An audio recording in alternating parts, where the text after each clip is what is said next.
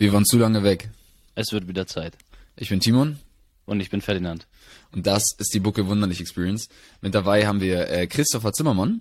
Er ist Fischereibiologe und Meereswissenschaftler und er berät regelmäßig Bund und Länder äh, vor Überdüngerungen, Ver Versäuerungen und auch ähm, bezüglich Fangquoten ähm, für Fische.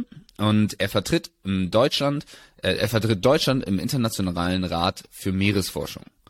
Ähm, in Ihrem Gebiet oder in deinem Gebiet, ähm, Christopher, was sind da aktuell die größten Probleme? Ist es Überfischung oder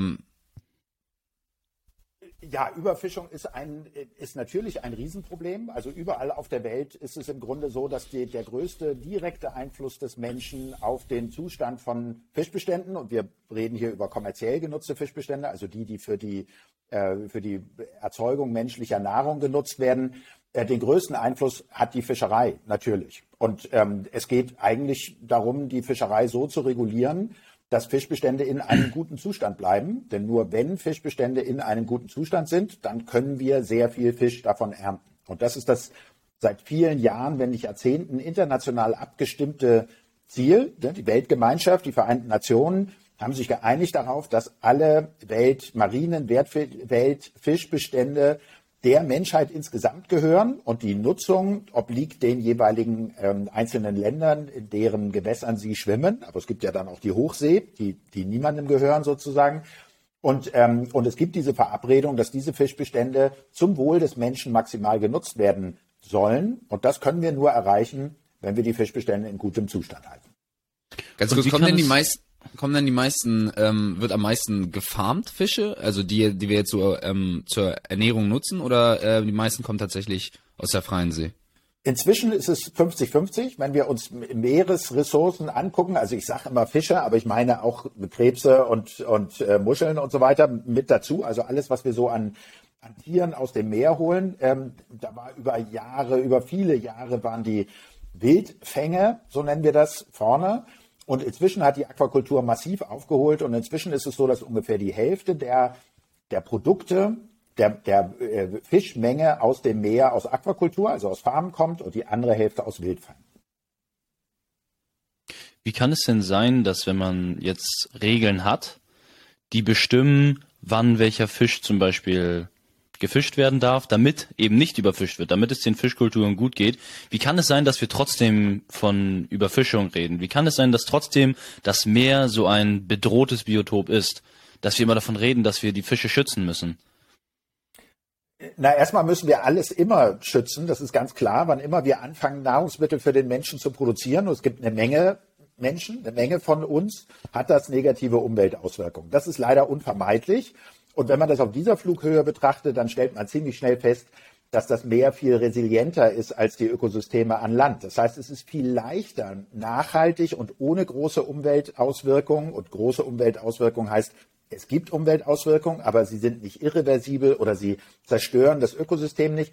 Es ist viel leichter, Nahrung aus dem Meer zu ziehen, ohne diese gravierenden Umweltauswirkungen, als Nahrung an Land zu produzieren. Und das schließt nicht nur Tierfarmen mit ein, sondern eben auch Landwirtschaft, die, die äh, Getreide zum Beispiel anbaut oder sowas. In, in der Landwirtschaft mussten wir die ursprünglichen Ökosysteme in der Regel erstmal beseitigen, damit wir Platz machen für Ackerbau. Daran haben wir uns als Landlebewesen gewöhnt, aber im Meer ist das ein bisschen anders. Da äh, gibt es ganz wenige Beispiele, wo die ursprünglichen Ökosysteme beseitigt wurden. Und es ist auch gar nicht gut, weil man aus so veränderten Ökosystemen in der Regel weniger Nahrung beziehen kann. Also damit fängt das erstmal an.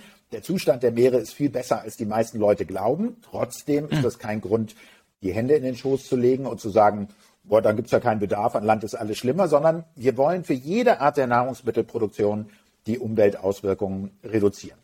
Und dann hat das Meer aber so ein paar Eigenarten, die es viel schwieriger machen, nämlich, dass das Meer für uns als landlebende und luftatmende äh, Tiere, sage ich mal, ist das Meer unendlich und äh, riesengroß und vor allen Dingen eben auch undurchsichtig. Das heißt, wenn wir wissen wollen, wie es den Fischbeständen in den Meeren geht, dann müssen wir sehr, sehr viele Proben an den richtigen Stellen nehmen. Wenn wir die an den falschen Stellen nehmen, könnte man glauben, es gibt so viel Fisch, dass man trockenen Fußes nach Schweden laufen kann. Oder es gibt gar keinen Fisch mehr. Beides ist falsch. Es gibt Fisch, aber der ist halt sehr unterschiedlich verteilt zu verschiedenen Jahreszeiten. Die Kleinen sitzen woanders als die Großen. Und wir können ja den Stöpsel nicht ziehen und dann über den Meeresgrund laufen und Fische zählen, sondern wir können immer nur indirekte Proben nehmen, um dann rückzuschließen, in welchem Zustand die Fischbestände sind. Und aus diesem Zustand der Fischbestände leitet sich ab, wie viel man entnehmen kann, ohne den Bestand in Schieflage zu bringen. Das ist das, was wir nachhaltige Fischerei nennen. Also wir versuchen, die Fangmengen so zu empfehlen, dass am Ende des Jahres ähm, mit natürlichen Schwankungen, die vorkommen, genauso viel Fisch da ist wie im Jahr davor, sodass für zukünftige Generationen von Fischern und Fischhändlern und Fischessern vor allen Dingen immer genügend Fisch da ist. Das ist also das erste Problem, die Kenntnis über die Entwicklung des Fischbestandes und die Präzision unserer Vorhersage. Und diese Vorhersagen sind nicht einfach falsch, aber sie sind eben unpräzise. Und das macht es viel schwieriger als eine Vorhersage der Erntemenge aus einem Wald, meinetwegen an Land. Erstes Problem. Zweites Problem ist, ähm, dass dann manchmal, ne, also wir geben unsere Empfehlungen an die Politik ab und jetzt könnte man glauben, wenn die Politik die eins zu eins implementiert, also genau so funktioniert alles, ist alles gut. Hm. Ist manchmal nicht so, denn die Politik hat dann so ein paar Aufgaben, die sie, ähm, die sie mit berücksichtigt. Und natürlich ist es am Ende eine politische Entscheidung, wenn man einen Bestand hat, der stark schrumpft, ob man sagt, wir geben dem Bestand drei Jahre Zeit, sich zu erholen oder zwei. Wir wollen, dass er so schnell wie möglich wieder im grünen Bereich ist. Oder ob man ihm sieben oder zehn Jahre gibt. Ähm, bei den sieben oder zehn Jahren zementiert man die Überfischung. Das heißt, man kann über diese zehn Jahre weniger fischen, aber man lässt unter Umständen mehr Fischer am Leben. Bei den drei Jahren müsste man die Fischerei unter Umständen schließen, mit erheblichen Auswirkungen auf die Fischerei, aber dafür erholt er sich schneller. Man kann über einen längeren Zeitraum mehr ernten. Das ist am Ende eine politische und keine biologische Abwägung. Und deswegen ist es gut, dass diese Entscheidung von demokratisch legitimierten Kräften getroffen wird. Ich bin Bundesbeamter, ich kriege mein Geld egal ob man, ob ein Bestand lang oder kurze Zeit braucht und ob man viel oder wenig ernten kann. Ich versuche, die beste mögliche Wissenschaft zu machen. Das ist das zweite Problem. Was macht die Politik mit unserem mit unserer Empfehlung und manchmal gibt es gute Gründe abzuweichen, aber manchmal gibt es eben auch sehr kurzsichtige Gründe, wenn man sagt, wir haben nächstes Jahr eine Wahl, und wollen gerne die Wählerstimmen an der Küste erhalten und deswegen setzen wir die Fangquoten lieber höher fest. Mhm. Das ist natürlich nicht, das ist, entspricht nicht der Entwicklung von Fischbeständen und es gab eine mhm. Zeit, wo die auch die deutsche Regierung mit den äh, Schotten zum Beispiel für höhere Kabeljauquoten in der Nordsee gestimmt hat, damit die und die Schotten haben sich dann verpflichtet, gegen die Altautorücknahmeverordnung zu stimmen, weil das für die Deutschen halt irgendwie wichtiger ist. Das eine hat mit dem anderen natürlich nichts zu tun und so kann man natürliche Ressourcen auch nicht nachhaltig bewirtschaften. Also das, wie gesagt, zweites Problem, Abweichung der äh, politischen Entscheidung von der, äh, von der Empfehlung. Und das dritte Problem hat dann was mit illegaler Fischerei und mit mangelnder Kontrolle zu tun. Also selbst wenn alle es bis hierhin gut meinten und sagen, es ist richtig, an dieser Stelle die Quoten auf dieser und jener Höhe festzusetzen, damit der Bestand nachhaltig bewirtschaftet wird oder sich erholt, wenn er in Schieflage geraten ist. Und dann gibt es eine illegale Fischerei, dann kann auch das zur Überfischung beitragen. Das ist zum Teil auch wieder eine staatliche Aufgabe, die Kontrollen so zu gestalten, dass genau das nicht passiert. Aber das funktioniert eben nicht immer. Und da passiert eben wieder, das Meer ist sehr, sehr groß, schwer zu kontrollieren. Und an der Stelle äh, schlüpfen dann manchmal schwarze Schafe sozusagen durch die, durch die Maschen und ähm, tragen zur Überfischung bei. Also es gibt eine ganze Reihe von Problemen, die dazu führen können, dass am Ende ein Bestand, mit dem wir es gut gemeint haben, dann doch überfischt wird.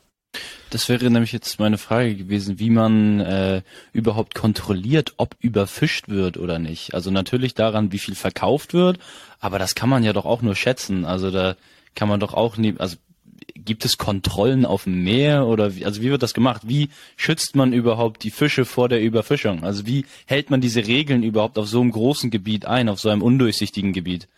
Spannende Frage. Also im einfachsten Fall ähm, setzt die Politik, meinetwegen im Jahreszyklus, weil sich Fischbestände sehr schnell entwickeln können und das, ne, es gibt große und kleine Bestände und produktive und weniger produktive Bestände.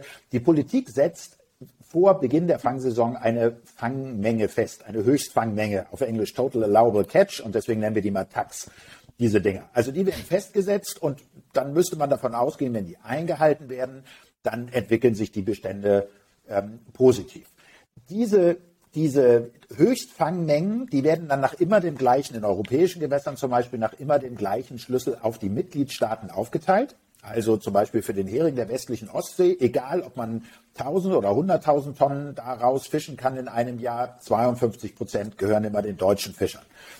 Und diese 52 Prozent, ne, bei anderen sind es viel weniger, aber bei dem Hering der westlichen Ostsee sind es eben die 52 Prozent, werden dann auf die einzelnen Fischereibetriebe oder die Genossenschaften runterverteilt, je nach Leistungsfähigkeit und auch, wir nennen das Prinzip der relativen Stabilität, nach dem, was sie immer schon gefischt haben, sozusagen. Und die einzelnen Betriebe, die müssen dann erstmal dokumentieren, was sie gefangen haben. Die müssen sogenannte Logbuchscheine ausfüllen, wenn sie größer sind oder äh, also wenn es größere Fahrzeuge sind oder Anlandeerklärung, wenn es sehr kleine Fahrzeuge sind, wo man die Logbücher, also so eine sechs Meter Nussschale oder sowas, da kann man kann man kein Logbuch oder nicht guten Logbuch führen.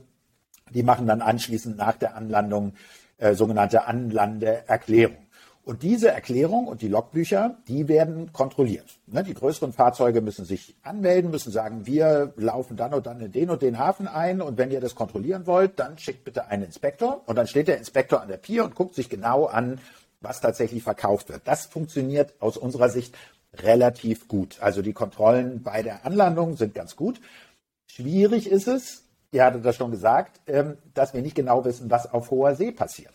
Und mhm. ähm, es gibt seit 2015 äh, eine Regel in der Europäischen Union, dass quotierte Fische, also die, die unter Fangmengenbegrenzungen fallen, nicht über Bord geschmissen werden dürfen, sondern alles, was der Fischer fängt, muss wird an Land gebracht werden und wird gegen die Quote angerechnet. Das ist ein ganz, eine ganz wichtige Entwicklung, weil früher war das so, dass der Fischer nur auf die Quote anrechnete, was er mit an Land brachte. Und alles, was er zwar gefangen hat und dann tot oder sterbend und manchmal auch lebend über Bord geworfen hat, wurde nicht auf die Quote angerechnet. Das hat sich mhm. geändert. Trotzdem hat sich die Praxis kaum geändert. Das heißt, wir wissen, dass Fischer immer noch, wenn sie da alleine auf hoher See sind und so weiter und Fische fangen, die sie nicht gut vermarkten können, die immer noch über Bord werfen. Und die Daten mhm. über diese Fische, die gehen uns dann verloren. Und mhm. wenn das ein sehr großer Anteil ist, dann kann es natürlich selbst, wenn die Fangmengen auf dem Papier eingehalten werden, zur Überfischung kommen. Mhm. Aber es gibt Kontrollen auch auf See, das große Problem ist, dass wir keine Beweislastumkehr haben, sondern so wie überall in, so, in unserem Rechtsstaat, obwohl der Fischer eine Ressource nutzt, die uns als Gesellschaft gehört, müssen wir dem, also muss die Gesellschaft oder muss die Kontrollbehörde dem Fischer nachweisen, dass sie was falsch gemacht hat. Und wenn wir jetzt sehen in den Logbüchern, dass der Fischer immer nur 2,5 Prozent zu kleine Fische gefangen hat und dann kommt die, kommt das ähm, Fischereischutzboot, so heißen die. Also das sind 70, 80 Meter lange Schiffe, richtig große Schiffe, sehen aus wie Kriegsschiffe, die dann auf hoher See überprüfen. Die kommen dann längsseits und sagen, wenn du deinen nächsten Hol, deinen nächsten Fischzug wieder hochholst, dann wollen wir sehen, was da drin ist. Und dann stellen die fest, da sind 15 Prozent untermaßige Fische drin. Und dann gucken sie sich, sich jeden einzelnen Fisch an? Und, die oder? gucken sich eine. Unterprobe an, dann, wenn es viele tausend Fische sind. Aber wenn da in den Logbüchern immer nur drin steht, dass der bisher zweieinhalb Prozent untermaßige Fische hatte, also zu kleine Fische, und jetzt, ja. wenn er kontrolliert wird, hat er 15 Prozent zu kleine Fische, dann liegt die Vermutung nahe, dass das nicht stimmt, was in dem Logbuch drin steht. Aber es, Aber es könnte ja trotzdem, ja, ja, es könnte ja trotzdem Zufall sein. Also es könnte genau. ja trotzdem sein, dass bei dem Einfangen jetzt mal 15 Prozent dabei sind. Wie soll man dem sagen, ja, es sind immer 15 Prozent? Genau. Ja, interessant. Genau gibt es da, gibt es da so richtig große Fälle in der Vergangenheit, wo man irgendwie Leuten total so riesige Verbrechen nachweisen konnte. Muss jetzt nicht nur im deutschen Raum sein, sondern vielleicht auch im internationalen. Ja, ja, natürlich gibt's das. Also es gibt äh, es gibt Fischereien, die zum Beispiel besonders wertvoll sind und deswegen natürlich besonders ähm, empfindlich äh, für, für also es gibt besonders große Anreize, illegal zu überfischen und das mit das beste Beispiel ist die ähm, wie heißt er auf Deutsch, Kap, nee, nicht Kap-Seehecht, sondern antarktischer Seehecht. Ne? Der gar yeah. kein Seehecht ist, aber äh, ein, ein, ein, ein echter Antarktisfisch, Patagonian Toothfish heißt er auf, ähm, auf Englisch Dissostichus auf ähm, Latein. Und das ja. ist so der größte Fisch, den man in der Antarktis fangen kann. Der wird zwei, zweieinhalb Meter groß und hat extrem fettiges Fleisch. Und ist deswegen so beliebt auf dem Markt, weil man den eben zu Tode garen kann. Der bleibt trotzdem weich. Der wird nicht trocken, weil er so fettreich ist. Und das hat dazu geführt, dass dieser sehr fettige Fisch, das liegt an seiner Stammesgeschichte, äh, auch eine andere spannende Geschichte, aber äh, dass der sehr, sehr begehrt ist und ähm, gleichzeitig auf hoher See gefangen wird. Und da gibt es zwar eine regionale Fischereimanagementorganisation, CAMEL-A heißt die, ähm, die sich darum bemüht, die illegalen oder unberichteten Fänge auszuschließen. Aber es gibt eben doch eine Reihe von Fahrzeugen, die da unregistriert und, und äh, ohne dass sie sich an die Fangmengenbeschränkungen halten, Fische, fischen. Und da gibt es also beeindruckende Schilderungen von äh, Verfolgungsjagden, wo die australischen Behörden äh, illegale Langleinenfänger äh, um den halben Globus verfolgt haben, bis sie dann irgendwann ihr Schiff versenkt haben und so. Also spannende Was? Geschichten. Das Schiff versenkt haben? Ja, am Ende, um die Evidenz zu beseitigen, haben die das Schiff versenkt und sind dann aufgenommen worden von den Australiern. Und, äh, Ach so, die, Fische, die Fischer die, die illegal gefischt haben, haben ihr eigenes Boot versenkt. Genau. Um damit die, nicht nachgewiesen wurden, dass sie. Genau.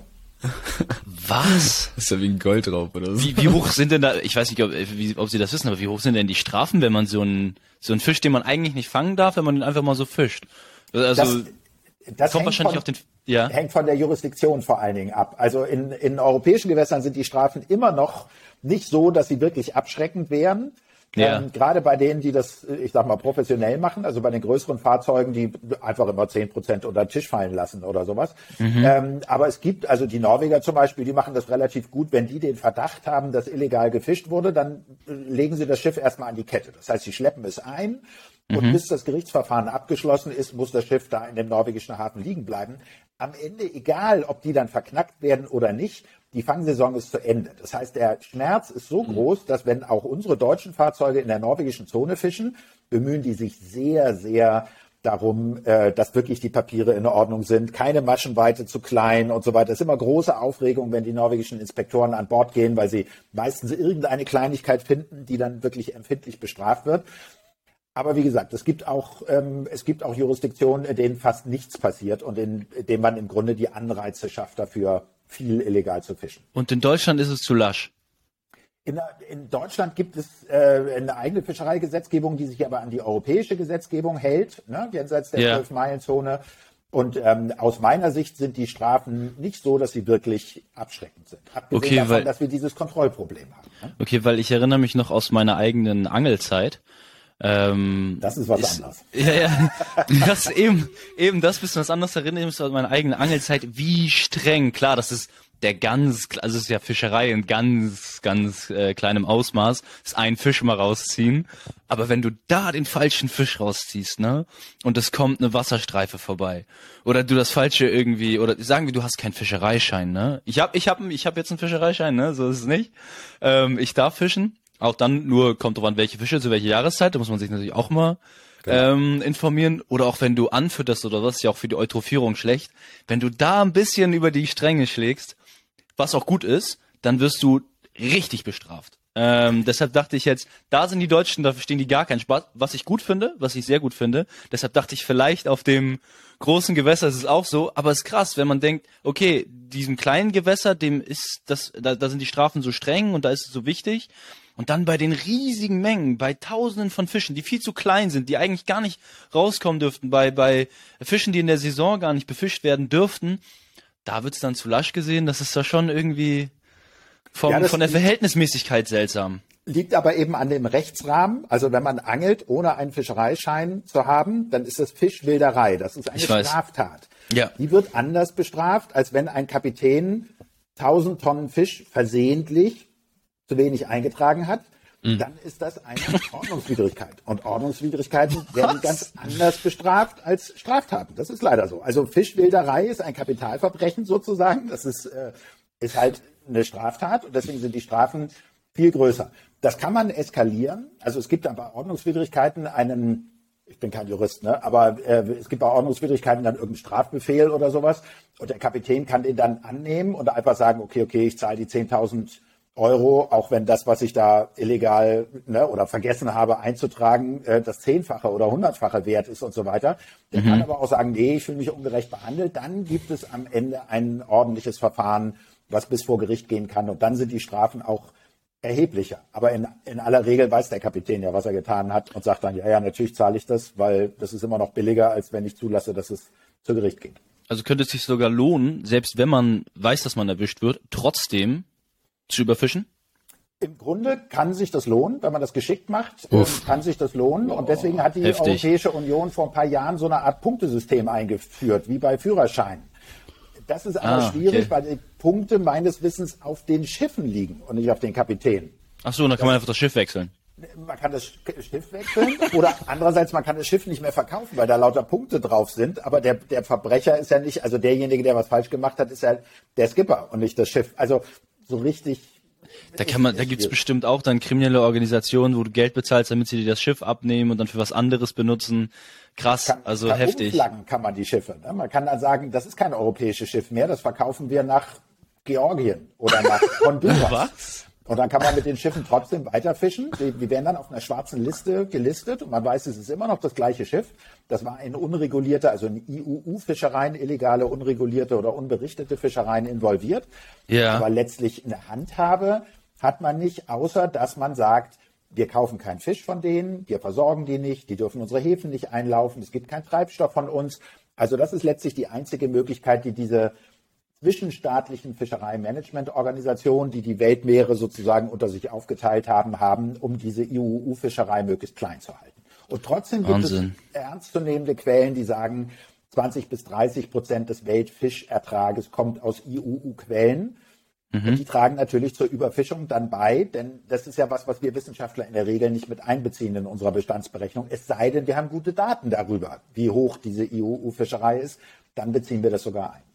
Was ist denn so der größte Skandal jetzt in Deutschland bei illegaler Fischerei, den man kennen sollte?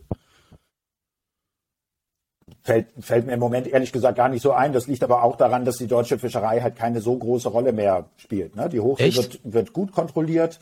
Da gibt es aber auch nur noch sechs oder sieben Fahrzeuge. Und in der kleinen Küstenfischerei sehen wir schon, dass die ganz kleinen Fischer im Grunde kaum überleben können, wenn sie nicht die Regeln dehnen, sage ich mal ganz, ganz vorsichtig. Die fangen aber natürlich auch sehr, sehr wenig. Also in Fangmenge ausgedrückt ist das wenig. Aber es kann schon, wenn die größeren Fahrzeuge dann aufgehört haben zu fischen, kann, kann es schon einen materiellen Einfluss auf die Entwicklung der Fischbestände haben. Die sind nur sehr, sehr schwer zu kontrollieren, weil es eben sehr viele sind, sehr verteilt in den verschiedenen Häfen. Wir haben allein in Mecklenburg-Vorpommern 120 Häfen, aber wir haben nur 30 Inspektoren. Und äh, deswegen ist also klar die Gefahr, ähm, äh, erwischt zu werden sozusagen bei der Anlandung, wo man sehen würde, nee, der hat mehr gefangen, als er tatsächlich in seinen Büchern aufschreibt, die ist relativ gering. Wer ist ja sind denn die großen Problem. Player? Also welche Länder? Wo, wo kommt der meiste Fischbestand denn her? Also die weltweit ist die, die größte Fangnation ist China, wie bei so vielen Sachen, wobei es erheblichen Zweifel an den chinesischen Fangstatistiken gibt. Das könnte sein, dass die einfach gestöhnt sind, und zwar nach oben gestöhnt, witzigerweise. fischen am meisten. Wir fischen am meisten, genau. Weil der, die Planerfüllung sieht dann vor, dass man jedes Jahr um 10 Prozent steigert.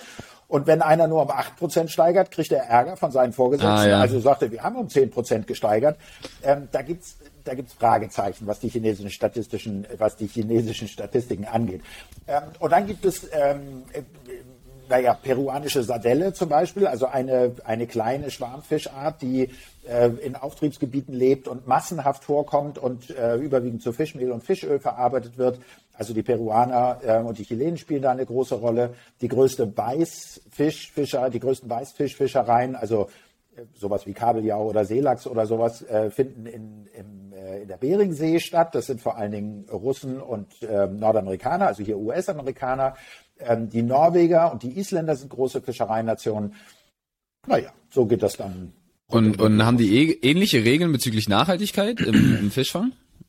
Völlig unterschiedlich. Also die, die äh, Norweger haben gute Regeln, die Australier, Neuseeländer, äh, Nordamerikaner haben überwiegend gute Regeln. Das heißt, gute Regeln heißt, sie sind wissenschaftsbasiert, sie scheuen sich nicht davor, die Fangquoten auch drastisch zu reduzieren, wenn irgendwas passiert ist, ne? statt das immer abzupuffern und zuzulassen, dass die Bestände in Schieflage geraten.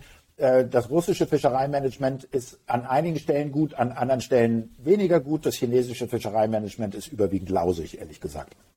Wie ist denn das jetzt, wenn, ähm, also du bist ja für die Ostsee zuständig, das liegt wahrscheinlich daran, dass ähm, Deutschland halt an die Ostsee grenzt und wahrscheinlich hat Deutschland nichts mit äh, der ostchinesischen See meinetwegen zu tun. Genau. Ähm, aber wirken, also jetzt vielleicht nicht die beiden, die sind ja ein bisschen weit äh, voneinander entfernt, so, aber wirken ähm, unterschiedliche Meere nicht auch aufeinander? Also die Fischbestände, gehen, gehen die nicht ineinander über oder ist das gar nicht der Fall? Ja, die gehen schon ineinander über. Also wir haben in der, in der, wenn wir uns den, den Dorsch oder Kabeljau, wie er in der Nordsee heißt, angucken, dann haben wir einen Dorschbestand in der östlichen Ostsee, wir haben einen Dorschbestand in der westlichen Ostsee, einen im Kattegat und einen größeren in der Nordsee und im Skagerrak und die vermischen sich an den Grenzen natürlich. Trotzdem kann man wenigstens über den dicken Daumen sagen, es sind getrennte Bestände, zum Beispiel, weil die zu unterschiedlichen Zeiten leichen. Ne? Also ein, ein, äh, ähm, ein Leichen heißt der was? westlichen, ihre, ihr Nachwuchs groß, Ah, okay, also ihre Eier okay. ablegen und ihren Nachwuchs zur Welt bringen sozusagen. Die legen ja nur Eier ab, die bringen ja keine lebenden Jungtiere äh, zur Welt. Ja. Und wenn man das genügend zeitlich separiert, dann wird die Wahrscheinlichkeit, dass ein Dorsch der westlichen Ostsee sich mit einem Nordseekabeljau paart, die wird relativ gering, weil die halt unterschiedliche Zeiten haben. Ne? Da reichen wenige tausend Jahre aus für so eine, für so eine Separation. Und über diesen Laichzeitpunkt können wir dann schon ziemlich deutlich sagen, dies ist ein Fisch, der zu dieser Population gehört und dies ist ein Fisch, der zu einer anderen Population gehört, selbst wenn die an der Grenze in den gleichen Netzen gefangen werden. Okay, also wir können- gibt's da keine Probleme jetzt, dass ähm, zwei Länder aneinander grenzen und beide zu unterschiedlichen Seen oder beide zumindest vielleicht auch zu einer See ähm, äh, Kontakt haben, aber halt unterschiedliche Regeln haben bezüglich der, des Fischens und die einen dann quasi die anderen ausbeuten mehr oder weniger, beziehungsweise da dann halt die anderen äh, sich an die Regeln entsteht. halten. Ja, Doch, genau. Klar, Doch. das gibt's auch. Das gibt's alles. Ähm, also man, man muss da nochmal unterscheiden, die Meere sind ja im Grunde auch aufgeteilt. Also das eine, was wir vorhin besprochen haben, war die hohe See, wo, wo Regeln schwierig durchzusetzen sind. Da gibt es Regeln, anders als man so landläufig glaubt, rechtsfreier Raum. Nein, äh, auf die Fischerei bezogen war die hohe See äh, schon sehr lange kein rechtsfreier Raum mehr. Aber das Durchsetzen der Regeln ist schwierig. Innerhalb der sogenannten ausschließlichen Wirtschaftszonen, der na, AWZ oder EZ auf Englisch, das ist die 200-Meilen-Zone von der Küste bis 200 Meilen, ähm, haben die jeweiligen Staaten die äh, Hoheit. Und äh, die können die Regeln bestimmen. Im europäischen, also im EU-Raum ist es noch ein bisschen anders, weil die Europäische Union eine einheitliche AWZ hat. Also wir haben trotzdem immer noch eine deutsche AWZ und eine holländische AWZ und so weiter, aber die Fischereiregeln sind für den gesamten EU-Wirtschaftsraum gleich. Und trotzdem gibt es das, wie gesagt, die Nordsee ist jetzt aufgeteilt in einen britischen Sektor, da gelten die UK-Regeln, in einen europäischen Sektor, na, das ist dann Frankreich, Belgien, Holland, Deutschland, Dänemark und in einen norwegischen Sektor und die Regeln unterscheiden sich durchaus. Und idealerweise setzen die sich ein, mindestens einmal im Jahr zusammen und bestimmen wenigstens diese Höchstfangmenge und sagen, okay, das ist das, was die Wissenschaft sagt. Wir wollen den Bestand nicht überfischen, weil sich da ja jeder ins eigene Fleisch schneidet, wenn man den überfischt. Also es Ja. denn, man ist so schnell, dass man jetzt das meiste rausholt. Und dann stimmt man die ab und dann hat man einen Aufteilungsschlüssel. Aber es gibt auch bei uns im Nordatlantik zum Beispiel, wenn es um Makrele Nordostatlantik ähm, geht, gibt es Streit. Das hängt damit zusammen, dass äh, wir Klimawandel haben. Die äh, Makrele, die bisher vor allen Dingen in den äh, UK-Gewässern, also in den englischen Gewässern und in, in den norwegischen Gewässern vorgekommen ist, kommt jetzt viel weiter nordwestlich vor, zieht bis Grönland sogar. Ähm, die Isländer, die bisher nur ganz kleine Mengen an Makrele gefangen haben, können plötzlich die Hälfte der Gesamtfänge an Makrele erzielen und sagen, das wollen wir jetzt auch tun. Wir wollen einen größeren Anteil haben. Das sagen die alten Nationen. Ähm, wollen wir aber nicht. Wir wollen nicht, dass irgendjemand mitspielt. Wir wollen die Fangmenge unter uns aufteilen. Und da sagen Ja. die Isländer, ist uns dann egal, dann fischen wir die halt in unseren eigenen Gewässern. Und so ist Makrele über viele, viele Jahre sehr überfischt worden, weil sich die Anrainer nicht auf einen Verteilungsschlüssel einigen konnten. Das gibt's leider immer noch. Und am Ende bleiben dann immer die Fischbestände auf der Strecke und dann in zweiter Konsequenz die Fischer, die dann weniger fischen können, weil man Ja. aus überfischten Beständen weniger Ertrag kriegen kann. Am Ende ist der, der sich an die Regeln oder beziehungsweise an das Ökosystem anpasst, äh, der Loser irgendwie, der Verlierer. Es ist ein bisschen so, wie sich an ähm, Nachhaltigkeit insgesamt irgendwie anzupassen, wenn man jetzt sagt, ja, wir sind dafür da, dass man äh, eine CO2-Emission äh, Grenze hat und man stößt nur so viel aus und ein anderes Land sagt, pff, uns ist Fortschritt viel wichtiger ähm, und und äh, Kapitalgewinn und wir hauen hier so viel raus, wie wir wollen, aber so, dass es halt bei uns weitergeht. Aber im Endeffekt ist es doch der gleiche, ich sage mal Himmel, natürlich kann man das so einfach nicht sagen, aber um es jetzt zu vereinfachen, ist es trotzdem dann der gleiche Himmel und dieselbe Erde. Und äh, besonders bei einem, bei einem Meer, was sich dann in, sage ich mal, vier Quadranten aufteilt, wenn der eine sagt, hm, mache ich jetzt mal ein bisschen mehr Fisch, bisschen mehr Geld, Oder ich, äh, wie, wie wir es schon gesagt haben, durch die Politik, mh, wir erlauben den Fischern jetzt bei uns ein bisschen mehr zu fischen, weil wir die jetzt haben möchten als Wähler. Das stelle ich mir schon als riesiges Problem vor. Besonders sich dann zusammenzusetzen und sagen, ja, nee, ihr dürft nur so viel und ihr so viel. Damit Genau, es den Fischen die- gut geht, wenn es um Geld Kunst, geht. Die Kunst guter Politik ist immer, die richtigen Anreize schaffen. Also was kann man tun, damit es Ja. am Ende im Interesse der Fischer liegt, sich an die beschlossenen Regeln zu halten, aber auch was kann man zwischenstaatlich tun, damit sich alle Staaten an die Spielregeln halten. Und da kommt der Markt dann wieder ins Spiel. Äh, Wir sind zwar eine sehr kleine Fischereination, also Fischerei spielt einfach keine, keine so große Rolle, was Vor- und Nachteile hat. Für mich als Meeresforscher heißt das, dass der Druck der Fischerei relativ gering ist und ich kann einfach versuchen, saubere Forschung zu machen. Also meine spanischen Kollegen unter deutlich mehr Beobachtung und Druck.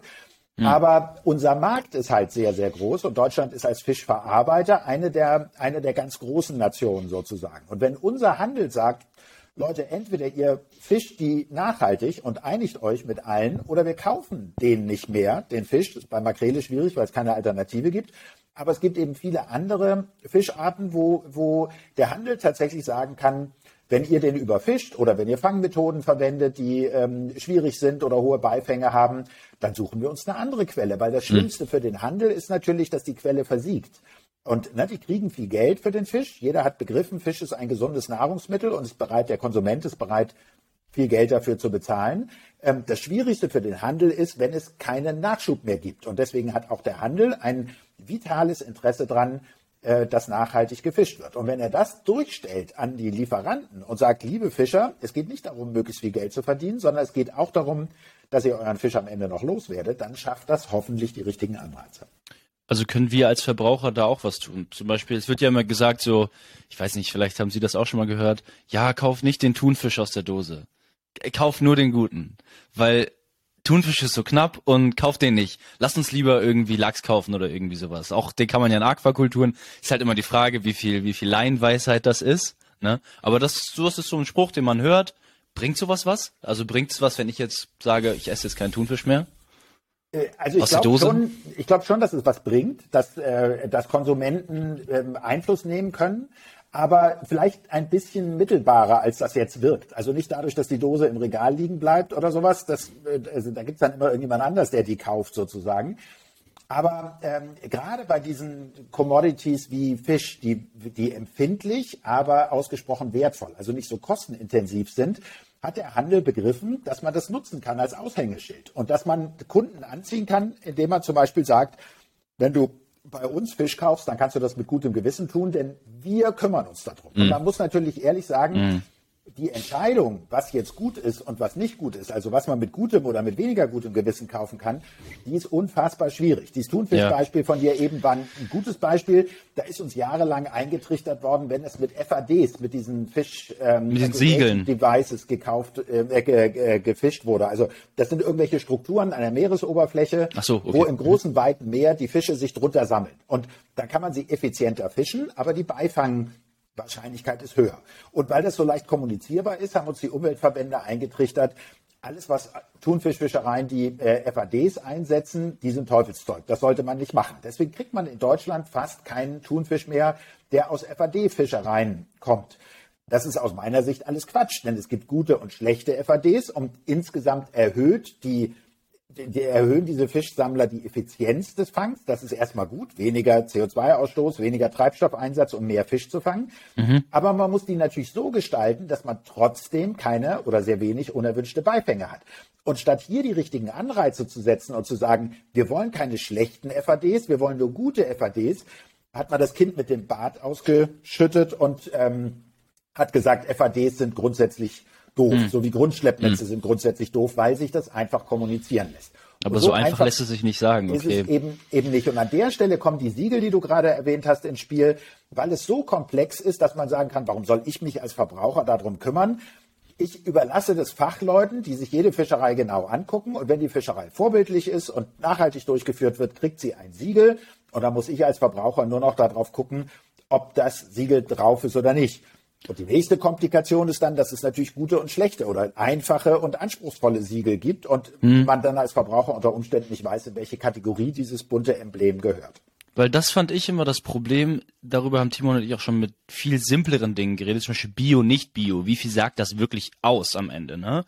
So, wie viel kann man als Verbraucher überhaupt Wert darauf legen? So, lohnt es sich jetzt für mich wirklich, das Doppelte zu bezahlen? Ist das Tier wirklich besser behandelt worden? Oder sind nur ein paar mehr weniger Medikamente drin und ist mir sowieso egal. Also es ist so als Verbraucher halt schwierig irgendwie da durchzublicken. So und wenn man jetzt gesagt bekommt, ja, kauf nur noch Fisch mit ASC-Siegel. Und dann fragt man sich als als Verbraucher beziehungsweise ich frage mich dann, okay, ist es wirklich besser? Und wer vergibt diese Siegel? Wird da vielleicht auch getrickst? Deshalb wäre jetzt auch meine Frage gewesen, welche Siegel sind gut, auf welche Siegel kann man sich verlassen? Gibt es Siegel, bei denen irgendwie wirklich getrickst wird? Macht es überhaupt Sinn, darauf zu achten oder kann man jeden Fisch kaufen? Also so, das wären so die Fragen. Es sind ein paar viele, aber ja. vielleicht damit der Verbraucher weiß, was er kaufen soll. Damit, wenn man jetzt diesen Podcast hört, weiß, okay, den Fisch kann ich guten Gewissens kaufen oder auch nicht. Also das Spannende ist, anders als bei dem Biosiegel, wo es um die Inhaltsstoffe geht. Ne, das, und mhm. da kommt es dann natürlich auf die Kontrolle drauf an, ob das glaubwürdig ist oder nicht. Aber ich weiß, das Produkt hat andere Eigenschaften, wenn es Bio ist. Und wenn wir uns jetzt zum Beispiel um der Bio kann immer nur was gezüchtetes sein, weil äh, eine Anforderung ist, dass wir wissen, was die zu fressen kriegen. Und bei den Wildfischen wissen wir nicht, was sie zu fressen kriegen. Die sind also sowieso immer Bio, weil sie sich frei im Meer ernähren, aber sie können nicht hm. Bio gelabelt werden, weil wir keine Kontrolle über ihre Nahrung haben. Siehst du, da fängst schon an. Ja. Aber wenn ich eine Biogarnele mit einer herkömmlich erzeugten Garnele aus Aquakultur aus Südostasien vergleiche, dann ist fast sicher in der Biogarnele viel weniger Antibiotikum oder gar kein Antibiotikum als in der herkömmlichen Garnele. Also wenn es bei mhm. uns zu Hause Zuchtgarnelen gibt, dann sind die, wenn es irgendwie geht, kommen die aus Bio-Aquakultur, einfach weil die Inhaltsstoffe anders sind. Okay, aber so eine richtige Wildgarnele, die man jetzt fängt, die ist ja theoretisch auch Bio wahrscheinlich. Ja, aber wir dürfen sie nicht so labeln. Die, die ist dann auch Bio, die darf man so nicht labeln. Okay. Da ist aber dann auch kein ASC-Siegel drauf, denn ASC ist ja Aquaculture Stewardship Council, die, die zertifizieren also bloß Aquakulturen. Die Entsprechung für Wildfänge wäre das Marine Stewardship Council. Und da muss ich gleich einen, einen potenziellen Interessenskonflikt anmelden. Ich seit ungefähr 17 Jahren arbeite ich an diesem Siegel mit. Ich bin Mitglied der Gruppe und habe die über viele Jahre geleitet, okay. die diesen Standard entwickelt und immer versucht, aktuell zu halten. Also das ist ein, ein Moving Target sozusagen. Die Ansprüche werden jedes Jahr höher ja. und wir, wir bemühen uns, eine Gruppe von 15 äh, Wissenschaftlern, die dafür äh, nicht bezahlt werden, also die, die freiwillig da mitarbeiten, aber die, die das im also ich, ich kriege mein normales Gehalt weiter sozusagen, aber ich werde nicht vom MSC dafür bezahlt. Wir glauben, dass es eine gute Idee ist, weil die Marktkräfte genutzt werden und die richtigen Anreize geschaffen werden, damit Fischereien willens sind, sich zu transformieren und sich nachhaltiger zu benehmen. Okay, und, und ähm, welche kann man, man, jetzt, auf welche kann man sich jetzt vertrauen? Welche Siegel? Äh, Was soll ich kaufen? Also natürlich wenig, wenig überraschend, weil ich an der Entwicklung dieses MSC-Siegels, der ja okay. das führende Siegel der Welt ist für, für Wildfischprodukte, ähm, ich halte das für glaubwürdig. Da gibt es sehr. Wie heißt das äh, nochmal? MSC, Marine Stewardship Council. Okay. Mhm. Da gibt es sehr genaue Regeln in dem Standard, was überprüft werden muss. Äh, das vergibt nicht der Standardinhaber selber, sondern es sind Dritte, die dafür akkreditiert werden. Also die müssen beweisen, dass sie den Standard richtig anwenden können, mhm. gehen dann ein Geschäftsverhältnis mit der Fischerei ein. Also die Fischerei bittet die, die Zertifizierer zu überprüfen, ob sie dem Standard entsprechen. Damit ja. hat der Standardinhaber, der MSC, nichts zu tun. Der entzieht auch keine, der vergibt keine Siegel, der entzieht keine Siegel, der bekommt kein Geld aus der Fischerei, sondern der MSC finanziert sich im Wesentlichen durch eine Abgabe des Handels. Also überall auf, von jedem Produkt, auf dem ein MSC-Siegel prangt, muss der Handel einen sehr kleinen Teil, ich glaube es sind 1,5 Prozent oder sowas, an den MSC abführen und daraus wird all diese Standardentwicklung und so weiter bezahlt. Aber es gibt keine direkte Beziehung zwischen dem MSC und der, und der Fischerei. Deswegen hat der MSC auch im Grunde kein direktes Interesse daran, ob eine bestimmte Fischerei zertifiziert wird oder nicht, sondern wir bemühen uns, die Regeln so konsistent wie möglich zu machen und ganz wichtig, sie müssen global anwendbar sein, was wirklich eine Herausforderung ist, weil die Fischereien eben so sehr unterschiedlich sind. Also das ist mit Abstand der Abstand das Beste. Okay. Standard, ungefähr 80, 85 Prozent der weltweiten zertifizierten Fischprodukte tragen das MSC-Siegel. Und dann gibt es eine ganze Reihe von anderen Siegeln, die dann zum Teil Spezialitäten haben. Also Friend of the Sea zum Beispiel hat irgendwann gesagt, äh, wir zertifizieren nur Fischereien, die weniger als sieben Prozent Beifang haben, unerwünschten Beifang haben. Hm, okay. Halte ich persönlich für keinen guten Ansatz, weil in den Schwarmfischfischereien, okay. mhm. also Hering und so weiter, ist alles über anderthalb oder zwei Prozent viel zu hoch. Also da muss man sich schon echt anstrengen, um mehr als zwei Prozent unerwünschten Beifang zu Also haben. sieben Prozent einfach eine zu hohe Quote. Eine zu hohe, ein Okay. zu hoher Anteil, während in den Plattfischfischereien in der Nordsee kann man das im Grunde nicht mit unter 40 oder 50 Prozent unerwünschten Beifängen machen. Dann sagt dieser, dieser Standardinhaber, naja, dann zertifiziere ich halt keine Schollen. Aber das nützt dem Verbraucher dann auch relativ wenig. Und die sieben Prozent schaffen dann in der Heringsfischerei auch keine Anreize, sich zu verbessern. Also aus Okay. meiner Sicht ist wichtig, dass die wissenschaftsbasiert sind und dass sie den Anspruch haben, dauernd für eine Verbesserung zu sorgen, auch wenn man zum zweiten oder dritten Mal zertifiziert ist. Es ist ein Moving Target, die, die, äh, die Anforderungen steigen mit jedem Zertifizierungsprozess, der alle fünf Jahre durchgeführt wird. Und dann ist ein solches Siegel glaubwürdig. Okay, MSC gut, Friend of the Sea. Hm. Was gibt's denn noch im, im Supermarkt? Wo, also worauf kann ich denn noch achten? Gibt's so andere Sachen? Farbe, Konsistenz, also klar, Also so es sollte nicht stinken, aber Also ganz, ganz wichtig, da hatte ich vorhin angefangen, bei dem Biosiegel unterscheidet sich der Inhalt. Ne, also eine Bioware hat andere Eigenschaften als eine Nicht-Bioware. Beim Eco-Labeling, also bei der Nachhaltigkeitszertifizierung, ist der Seelachs, der zertifiziert ist und aus dem gleichen Gebiet kommt, völlig identisch mit dem Seelachs, der nicht zertifiziert ist. Da geht es also um die Zertifizierung des Prozesses, aber der Seelachs ist identisch. Da gibt es keinen Unterschied. Das ist ein bisschen schwer zu, zu begreifen sozusagen, weil man durch das bisschen mehr Geld, was man ausgibt, dafür sorgt, dass die Ressource nicht überfischt wird und die Fischereien einen Anreiz kriegen, sich gut zu verhalten. Aber für meinen eigenen Körper tue ich anders, als wenn ich was mit Bio-zertifiziert kaufe, nichts, weil der Inhalt ist haargenau das gleiche. Also Okay. das ist, so ein, das ist so ein ganz wesentlicher Unterschied zwischen den beiden. Was gibt's noch auf dem deutschen Markt? Es gibt jede Menge ähm, Pro Planet und äh, Fairfish und was weiß ich. Es gibt so ein paar, ein paar Siegel von Firmen, die die erfunden haben. Da steckt meistens nicht wahnsinnig viel äh, Standard dahinter, sondern das ist, mit- also die, die haben dann eine bestimmte Einkaufspolicy, aber die überprüfen sie auch selber. Und an der Stelle wird es dann häufig ein bisschen äh, schwierig, weil es keine unabhängige Überprüfung ist, ob die Regeln auch wirklich eingehalten werden. Es gibt äh, den, die äh, Nachhaltigkeitsstandards äh, Icelandic Responsible Fisheries und äh, den Standard des äh, Alaska Seafood Marketing Institutes, die, die vor allen Dingen Lachs zertifizieren aus Alaska und so weiter, die deutlich einen deutlich niedrigeren Standard haben. Es gibt den Naturlandstandard, auch ganz spannend, weil es zwei Naturlandstandards gibt. Den für Biofisch aus Aquakultur, der einen sehr hohen Standard hat, und den für Wildfisch, da steht dann ganz klein ne, Naturland, aber dann ganz klein Wildfisch drunter, der mit dem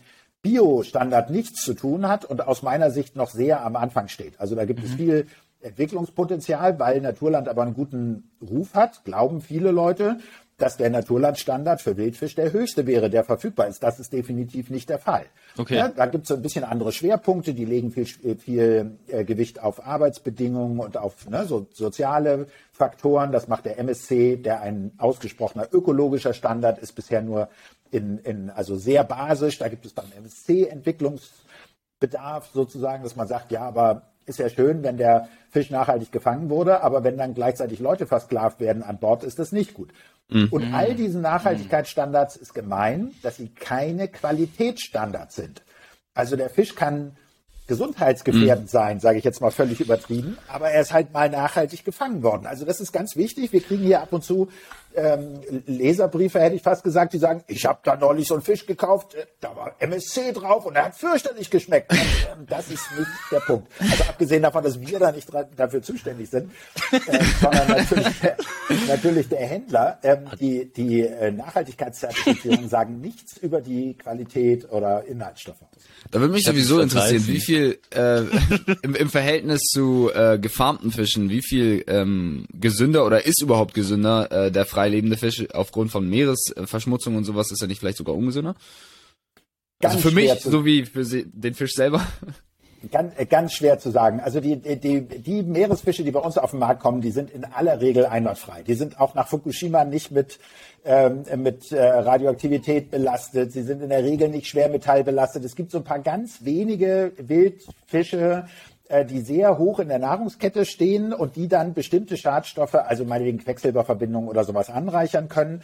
Ähm, passiert ganz selten, wird in aller Regel gut überwacht. Und es gibt eine schöne Anekdote, dass die äh, die äh, US-amerikanische Ernährungsbehörde irgendwann sagte, äh, wir empfehlen eine Dosis Fisch, also eine Portion Fisch im, in der Woche und so weiter.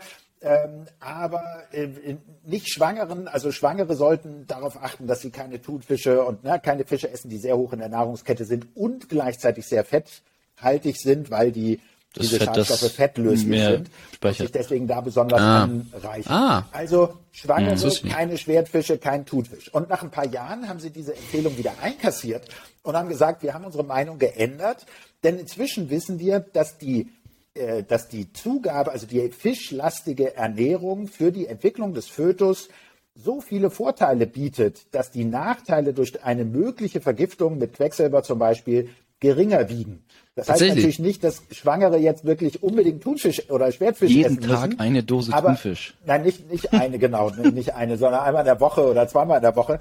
Aber das war ganz interessant, dass diese Risikobewertung sich nochmal geändert hat und sie gesagt haben, nee, nee, nee, der, die Vorteile des Fischkonsums sind so groß, dass sie die Nachteile einer solchen möglichen äh, ähm, äh, Toxinaufnahme ähm, ausgleichen. Und deine Frage war ja, ob man äh, ob Aquakulturprodukte besser sind oder nicht. Also Bio-Aquakulturprodukte sind in den meisten Fällen einwandfrei. Also das ist einfach erstmal gut. Aber es gibt, wie gesagt, einzelne Fälle, ähm, jetzt nicht in norwegischen Lachszuchten oder sowas, auch nicht in intensiven norwegischen Lachszuchten, aber in Garnelenzuchten in Südostasien, wo es relativ häufig zu Belastungen mit ähm, Antibiotika kommt. Ne? Die haben dann bestimmte Krankheiten, die man mit Antibiotika nur behandeln kann.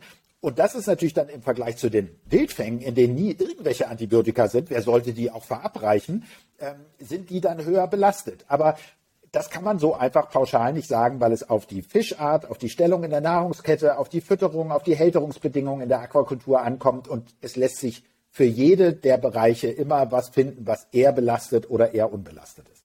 Ist Äh, ich Mikroplastik hatte kein Problem beim freien Fischfang? Mikroplastik ist aus unserer Sicht überhaupt kein Problem, weil wir ja die Mägen nicht mitessen. Und bisher der Nachweis aussteht, dass dieses Mikroplastik aus dem Magen, also Fische nehmen Mikroplastik mit der Nahrung auf Ja. und scheiden es wieder aus. Und solange wir nicht anfangen, die Mägen zu essen, wenn es nicht in die Muskulatur oder in die Blutbahn übergeht, gibt es an dieser Stelle kein Problem. Und da wir in der Regel Fischmägen nicht essen, ist diese, diese Idee, dass wir uns mit Mikroplastik vergiften, die ist völlig abwegig. Bei Muscheln ist das was anderes, denn Muscheln essen wir ja so, wie sie sind, also mitsamt dem Darm. Da nehmen wir natürlich das Mikroplastik auch auf. Aber auch bei uns gerät das Mikroplastik dann nicht ins Hirn oder in die Muskulatur, sondern auch wir scheiden es wieder aus. Und deswegen ist dies, also ich bin immer verwundert, dass man den Menschen einreden muss, bloß kein Mikroplastik ins Meer tun, weil am Ende vergiften wir uns selbst. Nein, kein Mikroplastik ins Meer tun, weil es da nicht hingehört. Und weil wir jede Menge, also es Ja, gibt kein wieder an sich Ökosystem mehr, in dem kein Plastik ist. Aber die, die Argumentation oder die, die Motivation muss sein, wir wollen unsere Umwelt nicht verschmutzen mit etwas, wo wir es nie wieder rauskriegen. Und dieser Plastikmüll, der geht nicht kaputt. Das heißt, der wird uns auch in Tausenden von Jahren noch begleiten. Und wenn dann in 30.000 Jahren mal jemand eine Kernbohrung macht, stellt er fest, da wird es einen dicken Horizont geben äh, aus dem Plastikzeitalter, wo man dann halt dauernd Plastik findet irgendwie. Aber diese, wir- wir vergiften uns selbst, ist kein, ist kein Punkt. Also auch Ist für uns ist Pla Mikroplastik nicht schädlich, wenn wir es so jetzt einnehmen würden sozusagen. Also im Magen würde das nicht, das würde nicht irgendwie in unseren Körper ansonsten geraten. Nein. Also es Okay. gerät nicht in die Blutbahn und das ist ja genau eins der, ein, eine der, der wesentlichen Quellen für Mikroplastik ist Kosmetik.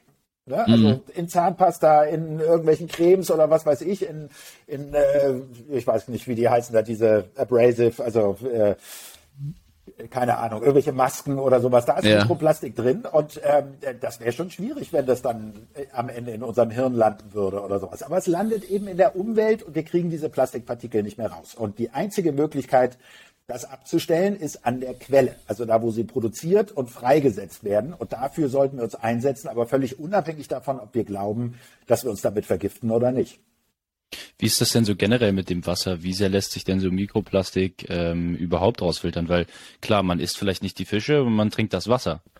Also jetzt so, Lässt wie, sich- wie sehr lässt sich Mikroplastik da überhaupt rausfiltern? Lässt sich nicht rausfiltern. Wenn wir es mal Okay, reingetan haben, also trinkst du es einfach. Ist egal, ob der ist Fisch auch da egal. Ja, ganz genau. Es gab mal eine, ich weiß, Okay. vielleicht habt ihr das mitbekommen, es gab vor, vor ein paar Jahren eine, eine riesen Pressemeldung, dass in den, in dem wertvollsten aller wertvollen Salze, Fleur de Sel aus der Camargue, was weiß ich, irgendwie so, ein, ne, so große, schöne Salzkristalle, die in der Gourmetküche verwendet wurden, wurde Mikroplastik gefunden. Und oh Gott, oh Gott, und das teure Salz und so weiter. Ging, ging rauf und runter durch die Presse.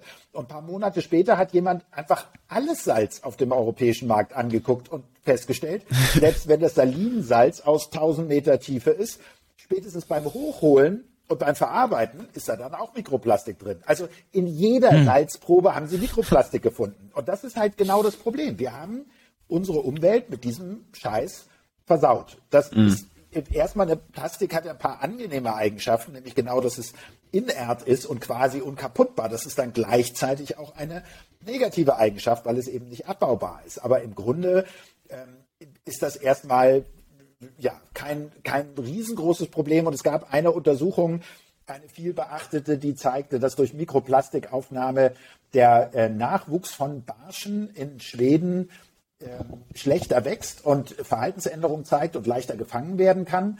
Und das ist dann leider als Fake entlarvt worden. Die sind äh, konstruiert worden, diese Daten. Und äh, bisher, also ich fand das absolut einsichtig, dass sowas passiert. Und das wäre wirklich mal ein Beispiel gewesen. Guck mal, Mikroplastik im, in der Umwelt hat einen massiven, unmittelbaren Schaden, aber leider steht dieser Ausweis, äh, der steht dieser Nachweis immer noch aus. Die sind konstruiert worden.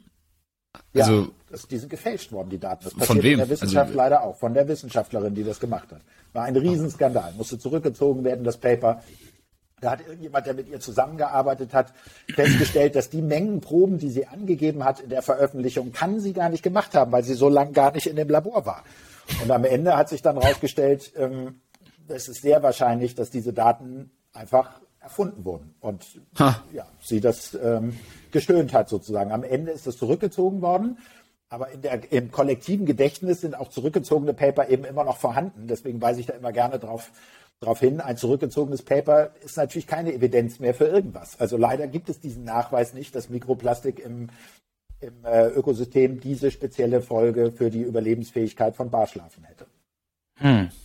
Wenn ich jetzt, wenn ich jetzt einen Fisch, sagen wir, ich würde jetzt angeln hier ähm, an der Elbe in Hamburg und ich würde den Fisch jetzt rausziehen und ich würde ihn zubereiten, kann ich den gefahrlos essen? Das kommt sehr darauf an, was es für ein Fisch ist. Also ob Okay. es einer ist, der gerade eingewandert ist oder nicht, oder einer, der da lebt. Mhm. Wenn das in Hafennähe ist, würde ich ihn, glaube ich, nicht ähm, essen, weil tatsächlich Okay. in, in Hafennähe dann die, die Belastung mit anderen Schadstoffen als Mikroplastik, sondern vor allen Dingen eben mit Schwermetallen, Mhm. Bugotylzinn, all diese Sachen so groß ist, dass das tatsächlich Auswirkungen haben kann. Aber es gibt Elbfischer, die Stint zum Beispiel fangen, der eine Wanderfischart ist, der, der wandert dann zu dieser Zeit ein und ist, äh, ist äh, einwandfrei, was die, was die äh, Ernährungseigenschaften angeht. Okay.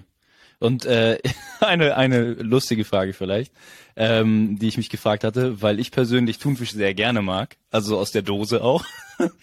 und für bestimmte Salate, was auch immer. Und ähm, früher auch, wenn man ein bisschen Kraftsport angefangen hat, wurde man gesagt, Thunfisch, super, Pro Thunfisch super, Pro super Proteinquelle und sowas. Die Frage ist, wie viel Thunfisch kann ich persönlich denn jetzt essen? Also Sie sagten, die Empfehlung ist einmal die Woche. Es gab auch Zeiten, da habe ich alle ein bis zwei Tage Thunfisch gegessen. Muss ich mir jetzt Sorgen machen, aufgrund von einer Quecksilbervergiftung Bewusstseinsveränderung und Charakterveränderung zu bekommen? Da, dafür kenne ich dich noch nicht lange genug, um Okay. sagen zu können, ob du eine Charakterveränderung vorgenommen hast. Nein, äh, ganz ehrlich gesagt, ähm, die Ernährung mit Fisch ist in der Regel immer physiologisch besser als die Ernährung mit Fleisch. Also wir wissen, dass wir alle in unseren Kulturkreisen, siehe Übergewicht und was weiß ich, äh, zu viel Fleisch essen, vor allen Dingen zu viel rotes Fleisch. Äh, bei Fisch kann das fast nicht passieren. Wir wissen, dass wir insgesamt mehr äh, vegetarische Nahrung äh, essen sollten. Aber ansonsten kann man Fisch aus meiner Sicht völlig bedenkenlos essen. Und also ich esse zum Beispiel zweimal in der Woche mindestens Fisch mit meinen Kindern zusammen. Und so. Also wir haben eine sehr fischlastige ähm, Diät und versuchen dafür eben Fleisch so weit wie möglich zu reduzieren und essen dann, was weiß ich, zweimal vegetarisch, zweimal Fisch ähm, und dann den Rest mit kleinen Mengen Fleisch und so weiter. Beim Thunfisch, im, also je mehr Fisch, desto besser. Und es gibt ähm, und es gibt jede Menge Untersuchungen, die zeigen, dass in den Nationen wie Island oder Japan oder Korea oder sowas, wo man einen sehr hohen Fischanteil hat, die Leute im Schnitt viel gesünder sind, viel älter werden, viel weniger Krankheiten im Alter haben. Also das spricht alles für Fisch, das ist lange äh, belegt. Thunfisch speziell ist eine ganz witzige Geschichte, weil es, wir tun immer so, als wenn es eine Art wäre. Aber tatsächlich sind es viele Arten und es gibt hm. ganz kleine Thunfische, die im und Grunde, die sind ja mit den Makrelen äh, verwandt, die das sind im Grunde große Makrelen. Und Katsuvonus, das ist die Art, die in den Thunfischdosen steckt, ist im Grunde eine große Makrele. Die sind so jung und so klein und nicht so hoch in der Nahrungskette, dass es da relativ wenig ähm, Anreicherungen von, äh, von irgendwelchen Schadstoffen gibt. Ähm, also die kommen dann am ehesten aus der Dose. Da muss man so ein bisschen aufpassen, wie die gelötet wurde und so weiter. Aber ähm, äh, okay. das, ist, das ist also relativ ähm, unproblematisch. Und dann gibt es natürlich die ganz großen Thunfischarten. Also die ikonische Art ist der Blauflossenthun oder rote Thun und der äh, weiße Thunfisch, der Großaugenthun, äh, Gelbflossenthun, den man bei uns kriegt, wenn man so ein richtig schönes Thunfischleuen kauft oder sowas. Wunder, ne? Wunderbares Fleisch, wenn man das zubereitet. Ein, ein gutes Substitut für ein Steak, aber mit einem Bruchteil der Umweltauswirkungen, ehrlich gesagt. Äh, da muss man schon ein bisschen genauer hingucken, aber ähm, da gibt es auch Bestände, denen es nicht so gut geht. Bei den kleinen Thun geht es den meisten Beständen gut, sodass man auch aus Nachhaltigkeitsgesichtspunkten die ohne weiteres essen kann. Und diese Idee, Thunfisch lieber nicht essen, weil der überfischt ist, bezieht sich eben auf diese, auf diese ikonischen Arten wie den Blauflossenthunfisch, den es auf dem europäischen Markt sowieso nicht gibt, weil der so teuer ist, dass der, so wie er ist, auch wenn er in Europa gefangen ist, auf den äh, japanischen Markt wandert. Ja, und ja, das ist so die, das ist so die Bandbreite. Es gibt so ein paar kleinere, ähm, ich weiß jetzt gar nicht, wie, auf der, wie der auf Deutsch heißt, Gomeromorus, das ist eine, eine große Makrelenart sozusagen, die im Indopazifik lebt, die ähm, häufig die Grenzwerte überschreitet. Ne? Also die mhm. lebt dann zwischen den Inseln, was weiß ich, aber auch die ist auf dem deutschen Markt wenig zu bekommen, während die großen Thunfische eben richtige Hochseebewohner sind und da natürlich auch in sehr sauberem Wasser schwimmen. Das ist beruhigend, das ist beruhigend zu erfahren, dass ich meinen Thunfisch bedenkenlos essen kann. Sehr gut. Paddy, hast du noch ein Thema, weil sonst würden wir zum heißen Stuhl übergehen? Ja, passt hier? Okay. Wir also heißen Stuhl, Stuhl gehen. das ist unser äh, Endformat quasi. Ähm, wir haben uns paar Fragen aufgeschrieben, äh, die wir, oder die meisten davon ähm, stellen wir jeden unserer Gäste. Und uns würde freuen, wenn äh, du dabei in die Kamera guckst und die in wenigen Sätzen, so zwei, drei Sätze am besten äh, beantwortest. Alles. Okay. Dann, Ferdi, willst du sonst anfangen oder? Fang du an, ich such's gerade noch raus. Okay. Wenn du ein gro oh, ich guck auch in die Kamera, Entschuldigung. so weit oben die Kamera. Wenn du ein großes Plakat hättest, was du ähm, in der Innenstadt aufhängen könntest und jeder würde es sehen. Jeder könnte es sehen. Was würdest du da drauf schreiben? Weltfrieden. Nein, also aus meinem Bereich esst mehr Fisch. Esst mehr Fisch. Also wir machen gar nicht abwechselnd, sorry. Ähm, wer ist dein Vorbild? Oh, schwierige Frage. Es gibt so viele Vorbilder.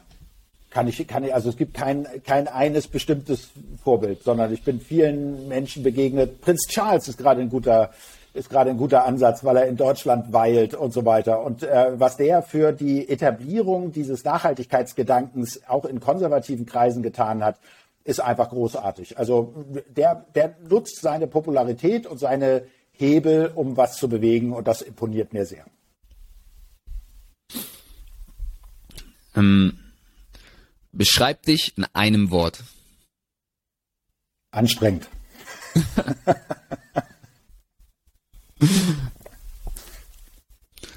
Hast du ein Lieblingszitat? Nö. Hast du einen Lieblingswitz? Auch nicht. Schade. Den hätte ich gern gehört. Was ist denn ein ähm, Fischereiwitz? Es gibt bestimmt ganz viele Fischereiwitze, aber ich bin wirklich überhaupt nicht gut im Witze erzählen oder Witze merken. Meine vielen okay. Kinder, die, die beballern mich mit Witzen und äh, es bleibt keiner hängen, ehrlich gesagt. Okay. Eine kontroverse Meinung. Ich glaube, was sonst keiner glaubt. Also sonst keiner, weiß ich nicht. Aber ich bin fest davon überzeugt, dass äh, Fischerei, also die Nutzung von Wildfischbeständen, Teil der Lösung der Klimakrise und auch der Biodiversitätskrise ist. Zu einem, in einem Maß, dass ich sage, es ist so viel einfacher, die Meere nachhaltig zu bewirtschaften, dass wir lieber mehr Nahrung aus dem Meer holen sollten und dafür die Landwirtschaft weniger intensiv betreiben sollten. Und das bezweifeln sehr viele Leute.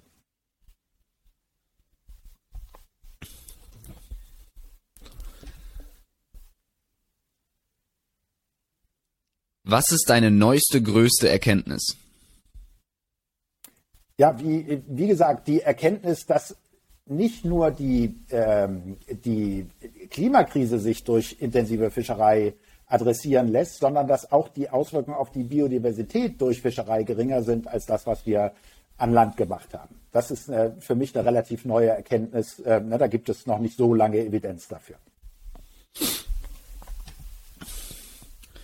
Wie würdest du in deinem Bereich eine Milliarde ausgeben?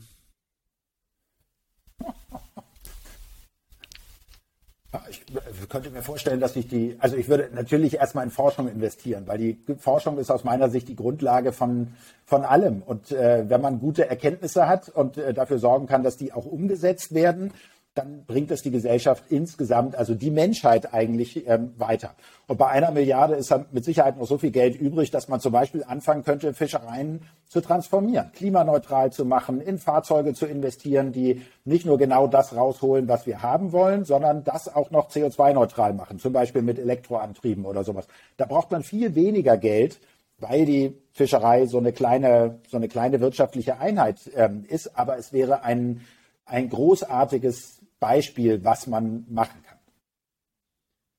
Was ist das aktuell größte Problem im Bereich Fischfang? Ähm, ich, ich würde sagen, jetzt aus meiner kleinen Ostseeperspektive, äh, der Klimawandel ist tatsächlich das größte Problem. Denn ähm, im Moment ändern sich die Umweltbedingungen gerade in der Ostsee schneller, als wir unsere Modelle anpassen können. Das heißt, jedes Jahr steigen die Unsicherheiten und wenn wir glauben, dass wir auf einem richtigen Weg sind, stellen wir im nächsten Jahr fest, wir waren nicht auf dem richtigen Weg, weil sich die Umweltbedingungen rascher geändert haben. Und ich habe ja am Anfang unseres Gesprächs gesagt, denn weltweit den größten Einfluss auf die Entwicklung der Fischbestände hat die kommerzielle Fischerei. Ne? Das heißt, da geht, da geht es darum, die im, im Zaum zu halten, in den Griff zu kriegen, damit Fischbestände sich gut entwickeln können.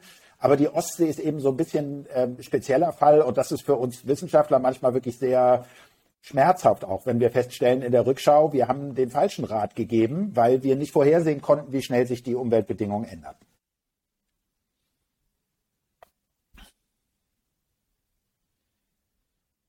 Was hättest du gerne bereits mit 20 gewusst? Alles, was ich jetzt weiß. Wäre großartig, wenn man das immer mit 20 schon wüsste. Aber es ist gut, wie es ist. Und äh, der, der Vorteil, dass man es nicht schon mit 20 weiß, ist, dass man sein ganzes Leben lang weiterlernen kann. Und das macht großen Spaß. Okay. Hast du persönliche KPIs? Also wie misst du deinen eigenen Erfolg? Ja, natürlich. Also ich bin äh, tatsächlich in, ich, ich habe die Hoffnung, dass wenn ich mal abtrete, also nicht nur den Planeten verlasse, sondern eben auch mein Berufsleben verlasse, dass äh, die, die meine Umgebung, mein kleiner Bereich nicht mehr so aussieht, wie er war, als ich das übernommen habe. Und äh, das messe ich zum Beispiel daran, ob unsere Forschung in meinem Institut so zielgerichtet ist und so gut ist, ähm, so schlüssig ist und wir die so gut vermitteln können, dass wir Politik bewegen können dazu, das zu machen, was wir für eine gute Lösung halten. Natürlich im Gespräch mit der Politik. Und das funktioniert manchmal großartig. Deswegen ist genau dieser Beruf oder auch diese Position, nicht jetzt universitärer Forscher zu sein, wo man tolle Forschung machen kann, aber möglicherweise hört einem keiner zu, sondern an dieser Stelle, wo ich sitze, gibt es Leute, die einem zuhören und man kann tatsächlich einen, einen maßgeblichen Einfluss haben auf die Art und Weise, wie zum Beispiel in meinem Bereich Fischbestände bewirtschaftet werden. Und da gibt es einzelne Jahre, in denen dann der Ministerrat, der europäische, äh, fünf neue Bewirtschaftungsregeln für die Ostsee beschlossen hat und vier davon gehen auf die Forschung meiner Mitarbeiter in meinem Institut ähm, zurück und das macht mich dann stolz.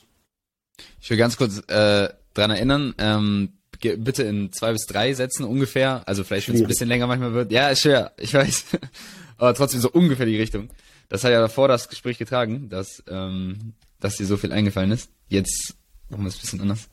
Äh, wenn du nur zwei Stunden pro Woche an deinem Projekt arbeiten dürftest, äh, wie würdest du diese zwei Stunden nutzen? Ich würde mit Leuten reden. Mit welchen Leuten? Sowohl mit meinen Mitarbeitenden, die dann, äh, jetzt war es mal kurz, ne, genau. Ja, ja. Äh, zu, zu kurz. Mit, mit meinen Mitarbeitenden, die, äh, die dann ja quasi in der übrigen Zeit irgendwas entwickeln müssen, aber eben dann auch mit der Öffentlichkeit und der Politik, die damit die merken, was sie damit anfangen können, was wir entwickelt haben. Okay. Ähm, hast du einen Lieblingsfisch? Ich habe einen Lieblingsfisch, ich habe sogar zwei Lieblingsfische. Einen, den ich besonders gerne esse, das ist Anglerfisch. Finde ich unfassbar lecker, wenn der wirklich frisch ist. Also dieser ne, quasi ein Tiefseefisch mit dem großen breiten Maul und so weiter, ja. wo man nur die Schwänze isst, wird alles schon wieder zu lang. Und, ähm, und aus Forschersicht äh, finde ich Hering eigentlich immer schon total faszinierend und äh, vielseitig und ja, ja, äh, kein, kein, Stress mit kein Stress mit der äh, mit der Länge, nur dass man es so ungefähr im Kopf hat einfach. Daran daran knüpft äh, eine Frage an, die ich auch die ganze Zeit fragen wollte. Was ist der gesündeste Fisch? Ich stelle nochmal die Frage, ein bisschen Überlegzeit, ich muss auch noch in die Kamera gucken. Was ist der gesündeste Fisch? Das hängt sehr davon ab, was man damit machen möchte. Ne? Es gibt fettige und sehr fettarme Fische und die äh, fettarmen Fische sind leichter verdaulich. Die fettreichen enthalten einen höheren Anteil an Omega-3-Fettsäuren. Also wenn man das bezieht auf die Inhaltsstoffe, hängt es davon ab, ob man einen fettreichen oder einen besonders mageren Fisch haben möchte. Und der gesündeste fettreiche und der gesündeste magere? Lachs und Thunfisch sind sehr fettreich und äh, gesund und äh, Hering und, äh, und naja, all die dorschartigen, also äh, Seelachs, Kabeljau, Alaska Pollack und so weiter, die sind sehr mager und proteinreich dann entsprechend. Weniger fettreich, mehr proteinreich. Welchen Fisch hatten Sie gesagt, finden Sie besonders? Was war das also nochmal? Aus Forschersicht finde ich Hering wahnsinnig spannend. Okay. Und aus, ähm, aus Konsumentensicht finde ich Anglerfisch besonders spannend. Warum ist der Hering so ein besonderer Fisch? Na, erstens ist es eine, eine Massenfischart, die in unvorstellbaren Schwarmgrößen vorkommt, ähm, über die ganze nördliche Hemisphäre. Also sehr, sehr variabel, kommt mit sehr variablen Umweltbedingungen klar. Ähm, die, die ganze Reproduktion, was sich da so rausentwickelt hat, ist äh, faszinierend, wie sie sich bewegen, wie sie in den Schwärmen zusammenkommen. Also obwohl man schon seit Jahrzehnten an Hering forscht, gibt es immer noch so viele ungeklärte Fragen, dass es für einen Forscher natürlich total gut ist, wenn einem die Fragen nie ausgehen. Und dann hat er eine ganz besondere Bedeutung, eine ganz besondere Stellung im Ökosystem. Also es gibt Ökosysteme, in denen wesentliche Teile von unten von der Nahrungspyramide, also von den Primärproduzenten und den, und den Kleinkrebsen und so weiter, dann nach oben zu den äh, Walen und den, und den Robben und so weiter transferiert werden, vor allen Dingen durch, durch Hering. Was sagten Sie, der zweite ist Kabeljau aus Konsumentensicht oder aus Konsumentensicht? Welcher Fisch war das? Bei mir jetzt Anglerfisch. Ich esse sehr, Anglerfisch? sehr gerne Anglerfisch. Okay, dann, dann, dann stelle ich dazu nochmal die Frage. Warum ist aus Konsumentensicht der Anglerfisch so besonders? Na, also, ich weiß nicht, ob aus Konsumentensicht insgesamt, aber aus meiner Sicht, es ist ganz besonderes, äh, festes Fleisch, sehr fettarm, schneeweiß, grätenfrei, äh, hat einen wunderbaren Eigengeschmack, wenn er frisch ist. Also ganz, ein ganz spannendes Produkt. Okay. Gibt es einen Traum, den Sie haben? Klar, also beruflich habe ich den Traum, dass es tatsächlich gelingt, ähm, die Fischereien der Welt so zu transformieren, dass sie allesamt nachhaltig operieren. Haben Sie den schon erreicht? Nein, nicht annähernd. Wie gesagt? Ein, ein, Drittel, ein Drittel der Fischbestände der Welt ungefähr ist überfischt oder kollabiert oder sich erholend. Das ist immer noch besser, als die meisten Leute glauben. Die glauben, dass das Meer leer gefischt sei. Und tatsächlich sind zwei Drittel der Fischbestände der Welt in gutem Zustand, da wo wir sie haben wollen. Aber ein Drittel in schlechtem Zustand ist eben immer noch ein Drittel zu viel. Und wenn wir das auf fünf Prozent senken könnten oder sowas, dann wäre das super. Und das ist mein Traum, dass sich einfach diese Erkenntnis durchsetzt. Es lohnt sich nicht, Fischbestände zu überfischen, weil wir wollen als Menschheit alle gemeinsam möglichst viel umweltfreundlich erzeugte Nahrung aus dem Meer holen. Und das geht nur, wenn Fischbestände in gutem Zustand sind. Was halten Sie von Kaviar? Ist interessant. Ich äh, bin kein Fan von Kaviar. Also ich, äh, ne, so ein bisschen Lachsrogen oder sowas, das esse ich gern. Aber ähm, ja, es gibt diverse Probleme in der Erzeugung und es hat eben der, die, die, die Gier nach Kaviar als Luxusprodukt hat dazu geführt, dass diese Wildbestände, aus denen Kaviar geerntet wird, an den Rand des, des Aussterbens gebracht wurden. Und ob die Aquakulturen da jetzt, äh, wenn es jetzt speziell um die Kaviarzucht geht, ob die so viel besser sind, weiß ich auch nicht. Also ich finde nicht, dass das ein, ein Produkt ist, was, was man unbedingt braucht. Ich brauche es nicht, sage ich mal ganz vorsichtig. Ich brauche es nicht. Okay. Also ich habe nichts mehr. Hast du noch was, Simon? Äh, eine Sekunde.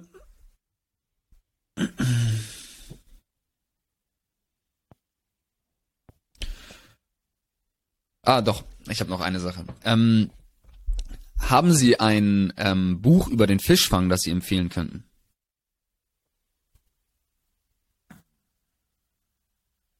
Einige. Also es gibt ein, es gibt ein äh, Buch über die Geschichte, die ich vorhin erzählt habe, über diese Huts rund um den Globus, wo die äh, Dissostichus Langleinfischer von der ähm, australischen Marine verfolgt wurden, von Bruce Knecht. Ähm, ich habe den Titel leider jetzt nicht parat. Das liest sich wie ein Krimi und das ist echt passiert. Also äh, das ist sehr, sehr spannend. Das ist natürlich ein ganz kleiner Ausschnitt, also das ist nicht repräsentativ für alle Fischereien der Welt, aber zeigt eben, was da tatsächlich passieren kann. Haben Sie allgemein persönlich ein Lieblingsbuch, auch außerhalb vom Fischfang? Die Schnecke und der Buckelwal von Julia Donaldson und Axel Scheffler. Das Lieblingsbuch meiner Kinder und von mir. Hunderttausendmal vorgelesen und Äh, die Geschichte einer Schnecke, die, die ähm, einer Meerschnecke, die, ich weiß nicht, ob Sie das kennen, aber wahrscheinlich nicht, man, man Nee. braucht da kleine Kinder dazu. Äh, die Geschichte einer Meerschnecke, die äh, nicht auf ihrem Felsen sitzen will, sondern die große weite Welt sehen will und sich dann mit einem Buckelwal zusammentut, der sie auf seine Fluke nimmt und um die Welt führt. Und das alles gereimt und super, großer Spaß. Wunderbar gezeichnet und großer Spaß. hast du einen Lieblingsfilm? Nö. Okay, ja, da, dann, dann bin ich auch durch. Dann war's das. Okay. Dann du das. Ich äh, danke vielmals, dass, ähm, dass Sie zu uns sehr äh, gekommen sind. Es war sehr, es war wirklich sehr interessant, fand ich auch. Und ähm, gibt es noch irgendwas, was wir dich hätten fragen sollen, aber dich nicht gefragt haben, oder irgendwas, was du selber einfach noch mitteilen möchtest? Alles drin. Werbung. War, war alles sehr gut. Okay. Top. Klar. Dann beende ich jetzt die Aufnahme und vielen Dank. Dankeschön. Sagt ihr mir Bescheid, wenn es online ist? Ja, klar.